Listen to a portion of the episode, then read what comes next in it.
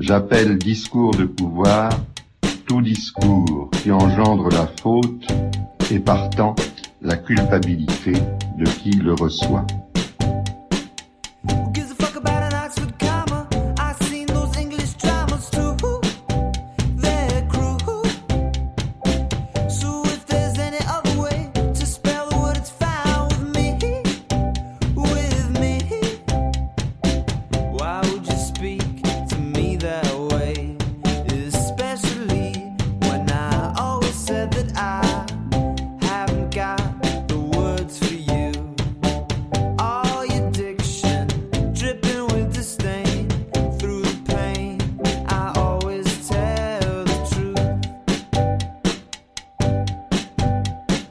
L'innocence moderne parle du pouvoir comme s'il était un.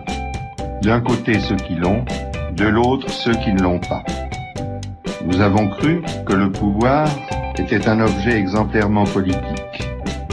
Nous croyons maintenant que c'est aussi un objet idéologique, qu'il se glisse là où on ne l'entend pas du premier coup, dans les institutions, les enseignements, mais en somme qu'il est toujours un.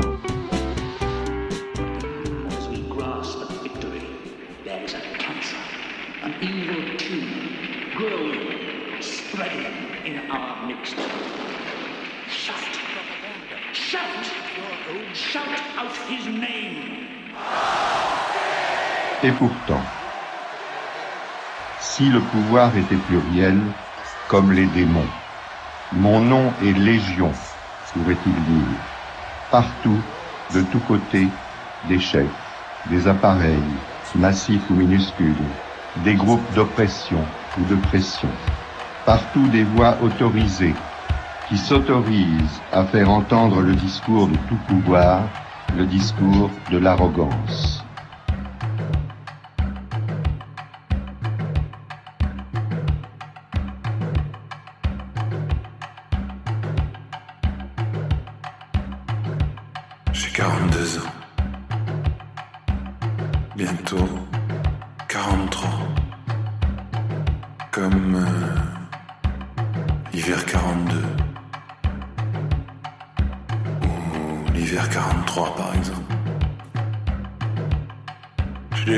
Qui disparaissent. Je suis dans le treizième appartement. Le treizième appartement dans lequel j'aurais vécu. On entend un mec qui doit tondre la pelouse ou, ou nettoyer un mur au karcher, j'en sais rien.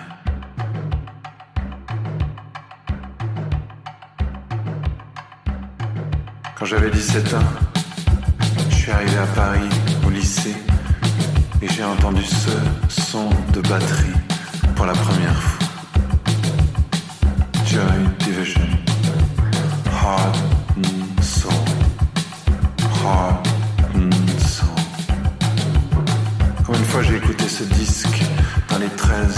13 appartements où j'ai vécu, Heart and Soul, One Will Burn.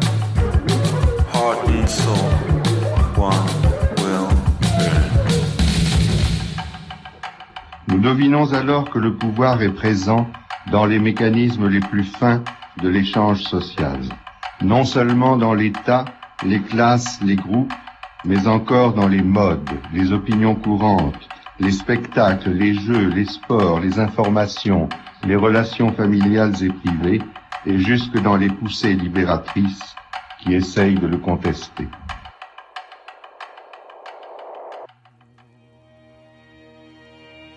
J'appelle discours de pouvoir tout discours qui engendre la faute et partant la culpabilité de qui le reçoit. Certains attendent de nous, intellectuels, que nous nous agitions à toute occasion contre le pouvoir. Mais notre vraie guerre est ailleurs. Elle est contre les pouvoirs. Et ce n'est pas un combat facile. Car pluriel dans l'espace social, le pouvoir est symétriquement perpétuel dans le temps historique. Chassé, exténué ici, il reparaît là. Il ne dépérit jamais. Faites une révolution pour le détruire, il va aussitôt revivre, rebourgeonner dans le nouvel état des choses. La raison de cette endurance et de cette ambiguïté, c'est que le pouvoir est le parasite d'un organisme transsocial lié à l'histoire entière de l'homme et non pas seulement à son histoire politique et historique. Cet objet, en quoi s'inscrit le pouvoir de toute éternité humaine, c'est le langage, ou pour être plus précis, son expression obligée, la langue.